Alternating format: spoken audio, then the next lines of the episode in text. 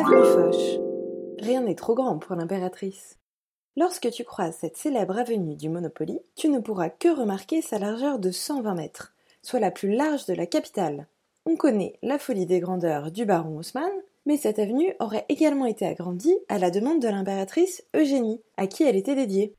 Histoire moins glorieuse sous l'occupation de Paris. L'endroit était alors surnommé Avenue Bosch, car les forces militaires allemandes et la Gestapo y avaient réquisitionné plusieurs immeubles.